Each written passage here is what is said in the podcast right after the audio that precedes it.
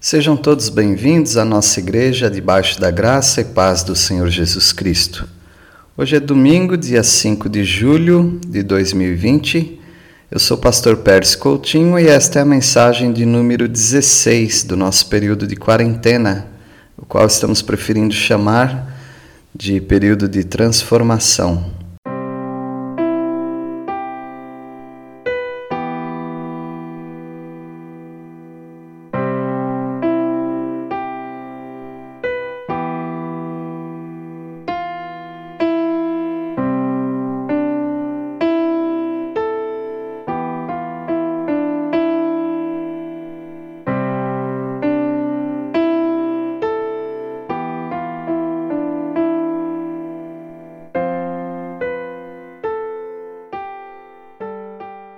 Nós estamos estudando o Espírito Santo no livro de Atos.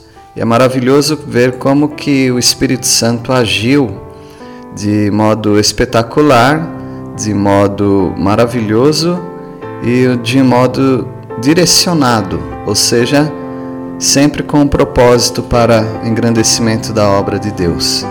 Por isso nós não temos que nos envergonhar de sermos dirigidos por alguém invisível.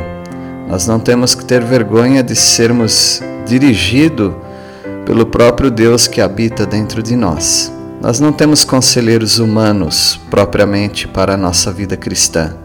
Nós temos sim auxiliares, servem-nos como conselheiros, mas o nosso mestre, o nosso professor, e aquele orientador absoluto é o Espírito Santo. E nós estamos muito satisfeitos, crendo que o Espírito Santo é suficiente para guiar as nossas vidas na vida cristã. Nós vemos que o crescimento da igreja deve ser dado pelo Espírito Santo e não por métodos. No capítulo 9 de Atos, nós temos a maravilhosa conversão de Saulo de Tarso, um perseguidor da igreja, o qual seria agora um pregador do Evangelho. E, e no capítulo 9, versículo 31, nós lemos: A igreja, na verdade, tinha paz por toda a Judéia, Galiléia e Samaria, edificando-se e caminhando no temor do Senhor e no conforto do Espírito Santo, crescia em número. Muitas pessoas têm estratégias infalíveis de crescimento de igreja.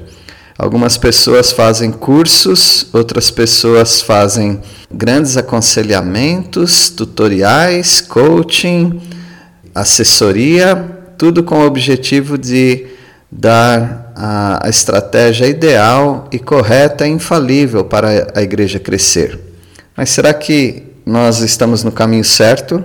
Aqueles que estão buscando crescimento da igreja somente pelo crescimento, será que eles estão agindo de modo submissos ao Espírito Santo? O crescimento da igreja é pelo Espírito Santo, não é por métodos. Você pode estabelecer vários métodos e a igreja não crescer. Ou você pode não estabelecer métodos também e a igreja crescer. A igreja crescer ou não crescer numericamente, isso não é o principal. O principal é se nós estamos, como igreja, edificando-nos, caminhando no temor do Senhor e no conforto do Espírito Santo. E isso só vai acontecer com cada crente individualmente viver a vida cristã. E o Senhor pode fazer a igreja crescer em número. E quando você pensa em igreja crescendo em número, não é a sua igreja local, é a igreja de Cristo Jesus. É a igreja em todos os lugares do mundo.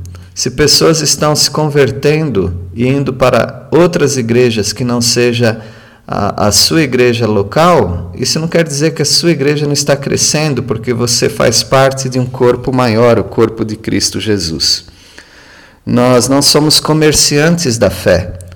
Nós não somos uma empresa de marketing que precisa investir em propaganda para o crescimento da sua marca. Nós precisamos apenas edificar as pessoas como a palavra de Deus nos ensina. E fazendo isto, o Senhor dá o crescimento saudável para cada igreja local e dá o crescimento numérico para o corpo de Cristo. O próprio Jesus, que é Deus, fez a obra no poder do Espírito Santo. Nós não podemos pensar que nós, com os nossos recursos, consigamos alguma coisa na obra de Deus, alguma coisa espiritual, porque é só o Espírito Santo quem pode nos capacitar para agradar a Deus. Nós lemos no capítulo 10, enquanto Pedro estava pregando para a família do centurião Cornélio, no versículo 38, assim: Como Deus ungiu a Jesus de Nazaré com o Espírito Santo e com poder, o qual andou por toda parte fazendo bem e curando a todos os oprimidos do diabo, porque Deus era com ele. O apóstolo Pedro está enfatizando que o próprio Jesus Cristo, que andou fazendo aqueles grandes sinais na terra e curando as pessoas e libertando pessoas do poder do diabo, porque Deus estava com ele, ele foi ungido com o Espírito Santo e com o poder, o poder do Espírito Santo. Ora, se o próprio Jesus fez a obra no poder do Espírito Santo, quem somos nós para descartarmos o Espírito Santo, a pessoa do Espírito Santo no nosso ministério, na nossa obra, naquilo que nós fizermos.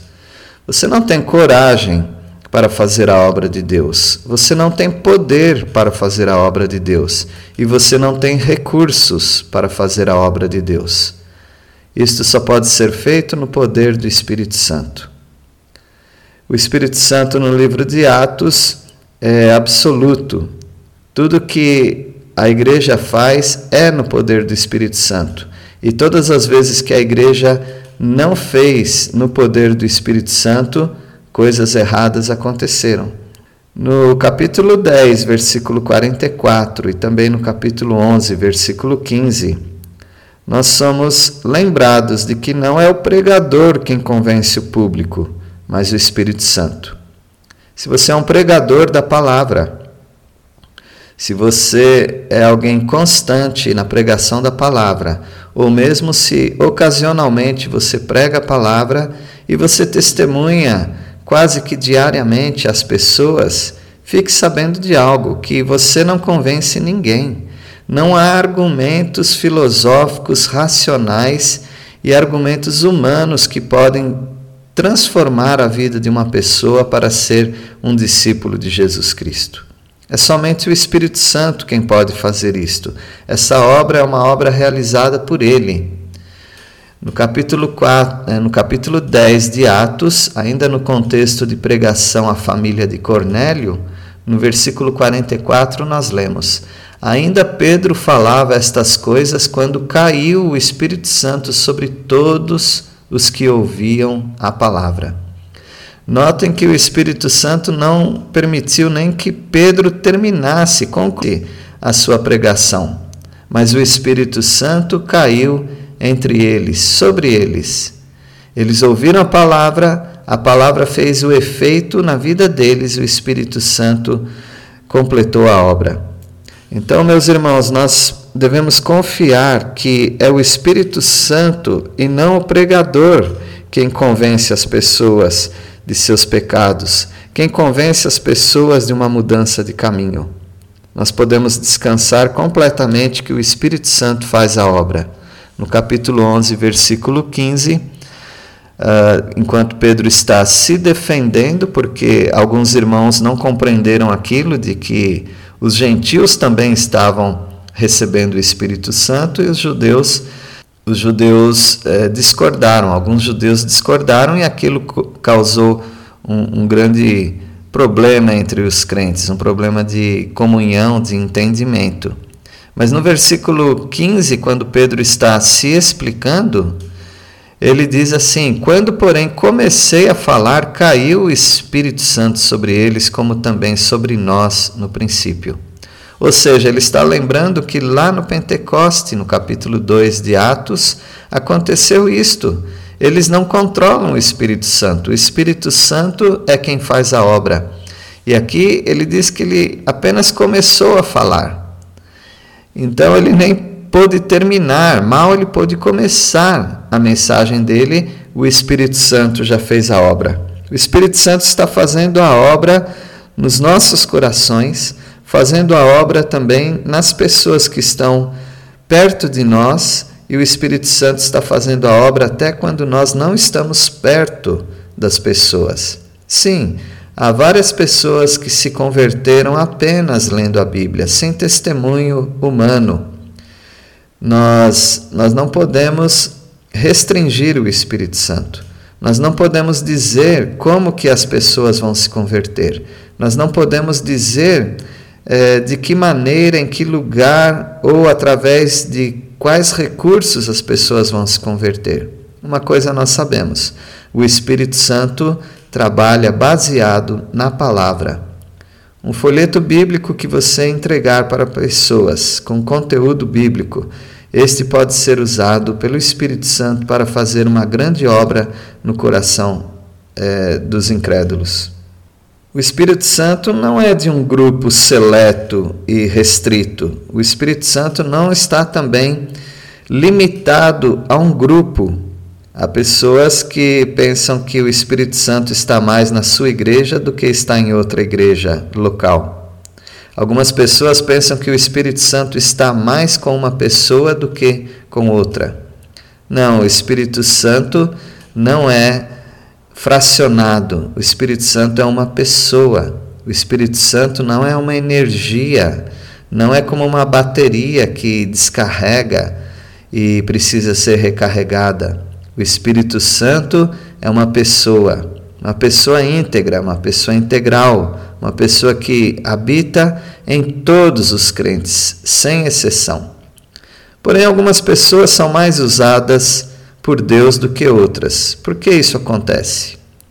Nós não temos a explicação de todas essas, essas perguntas, no entanto, nós sabemos que o Espírito Santo precisa ter a permissão, a colaboração do crente. Sim, a palavra de Deus disse que você pode restringir o Espírito Santo, limitar o Espírito Santo na sua vida, entristecendo, apagando e extinguindo.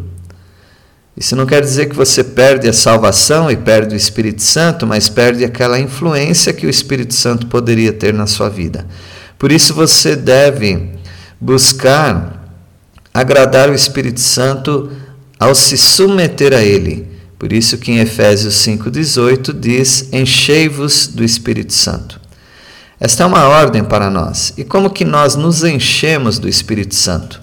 Nós deixamos que o Espírito Santo trabalhe em nossas vidas através de uma submissão irrestrita a Ele. Deixar que Ele faça a obra em nós e através de nós. Em capítulo 10 de Atos, versículo 45, nós lemos.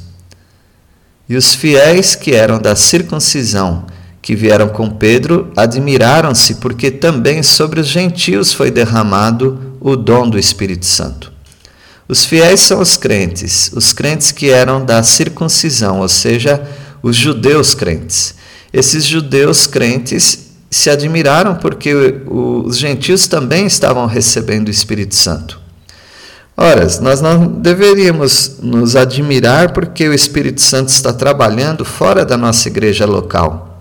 Nós não deveríamos nos admirar que o Espírito Santo está fazendo uma obra fora das nossas chamadas denominações. O Espírito Santo não está limitado a, ao concílio da sua igreja, ao conselho da sua igreja. O Espírito Santo não está limitado a organizações. O Espírito Santo é Deus e ele faz aquilo que lhe apraz, ou seja, aquilo que lhe dá prazer, aquilo que é obra de Deus. Ele faz isto, independente do nosso grupo seleto, do nosso grupo denominacional, da nossa placa de igreja. Portanto, ninguém retém o Espírito Santo para si. Ninguém tem a franquia do Espírito Santo. O Espírito Santo é Deus. Nós somos apenas cooperadores na obra de Deus. Por isso nós devemos nos submeter ao Espírito Santo. E nós só vamos nos submeter ao Espírito Santo à medida que nós, em que nós lemos a palavra do Senhor e compreendemos essa palavra. O batismo é o desejo de quem recebeu o Espírito Santo. No versículo 47 do capítulo 10 de Atos diz: Porventura pode alguém recusar a água para que não sejam batizados estes que, assim como nós, receberam o Espírito Santo? Ou seja, há um argumento aqui de que nós não somos detentores do batismo. Nós não decidimos quem deve ser batizado, quem não deve ser batizado. As pessoas que creem no Senhor Jesus como Salvador, se essas pessoas foram salvas, elas recebem o Espírito Santo. E se elas resolvem que elas vão obedecer ao Senhor e vão ser batizadas, nós fazemos bem em aceitá-las para esse batismo. Portanto, sem causar constrangimento, sem causar é, problemas burocráticos que há nas igrejas, na verdade nós agimos de uma maneira diferente do que no início da igreja. No início da igreja, as pessoas que eram salvas e pediam batismo, elas eram batizadas. Elas não precisavam de um curso, elas não precisavam de uma aprovação, de um conselho, elas simplesmente eram batizadas mediante a, a pública profissão de fé delas. E isso não demorava vários meses ou anos, isso simplesmente era feito imediatamente. Agora, eu faço parte também de um grupo e nós temos é, cursos para as pessoas que serão que membros da igreja serão batizadas. Eu posso compreender o que aconteceu. Não posso justificar, mas posso compreender. No início da igreja havia basicamente três grupos: havia os judeus, havia os pagãos, os gentios, e havia a igreja. Então, uma pessoa que se decidisse ou que entendesse a palavra de Deus e pedisse o batismo, ela sabia o que ela estava enfrentando. Ela estava deixando um, um, um, grupo dela muito furioso. Se um judeu se transformasse num cristão e se batizasse nesse rito cristão, uh, ele poderia perder a, a, sua própria família, ser deserdado, ele poderia é, perder a sua fonte de renda, pessoas seus fornecedores ou seus compradores em seu comércio poderiam boicotá-lo e ele poderia passar muita dificuldade. Portanto, se alguém era um, um, pagão nas suas crenças, nas suas adorações, nos seus sacrifícios, nos templos, e se tornasse um cristão, da mesma maneira ele perdia toda a sua notoriedade, ele perderia o, o seu convívio com aquelas pessoas ao se tornar cristão. Um cristão era sinônimo de alguém isolado, o cristão era sinônimo de alguém marginalizado na sociedade. O cristão estava na contramão. E com o tempo as coisas ficariam muito difíceis para os cristãos. Portanto, ele sabia exatamente o que ele estava fazendo. Hoje, quando alguém crê em Cristo, nós temos que perguntar: qual Cristo você está crendo? Se alguém diz que crê em Deus, qual Deus você está crendo? Só no Brasil dizem que nós temos mais de 3 mil grupos religiosos. E todos eles, ou quase todos eles, falam e exaltam Jesus de alguma maneira. Mas alguns vão dizer que Jesus é, é apenas um revolucionário, outros vão dizer que Jesus era uma boa pessoa, outros vão dizer que Jesus era um espírito muito iluminado, e outros vão dizer até que Jesus era irmão de Satanás. Portanto, há uma, há uma crença enorme, muito grande no nosso país. Por isso, ao pregar o Evangelho, as, nós precisamos nos certificar para ajudar as pessoas a saber se elas realmente estão compreendendo a mensagem ou elas estão misturando as crenças que elas têm junto com o cristianismo. Mas é o Espírito Santo quem transforma os corações. O Espírito Santo não faz parte de um grupo restrito. E o batismo, se é o desejo de alguém, nós devemos, o mais rápido possível, direcioná-las a, a esse batismo, porque ela quer proclamar a fé que ela tem em Cristo Jesus. Então, hoje nós estudamos que o Espírito Santo é quem dá o crescimento para a igreja e não os nossos métodos. Nós estudamos também que o próprio Jesus dependeu do Espírito Santo para realizar as obras aqui na terra. Nós estudamos também que não é o pregador quem convence o público, mas é o Espírito Santo. E nós estudamos também que o Espírito Santo não é de um grupo específico, de uma denominação específica, de alguém específico. E por fim, nós estudamos que o batismo, quando é o desejo de alguém que recebeu o Espírito Santo e a salvação em Cristo Jesus, deve ser realizado o mais rápido possível, mediante o desejo dessa própria pessoa. Que Deus o abençoe e que você aprenda mais no livro de Atos sobre a atuação do Espírito Santo. Obrigado, Senhor, porque nós temos o Espírito Santo habitando em nós. Agradecemos porque nós já publicamos a nossa fé e sabemos que algumas pessoas ainda não fizeram isto, mas de acordo com o desejo delas, eu peço que as igrejas facilitem isso para que elas publiquem a sua fé, sejam batizadas e e dessa maneira também elas façam parte de um grupo, um grupo que ame ao Senhor, que ensine a tua palavra. Nós louvamos porque a igreja existe graças ao Senhor Jesus Cristo e seu sacrifício e a habitação do Espírito Santo. Nós louvamos ao Senhor por estas verdades bíblicas em nome de Jesus. Amém.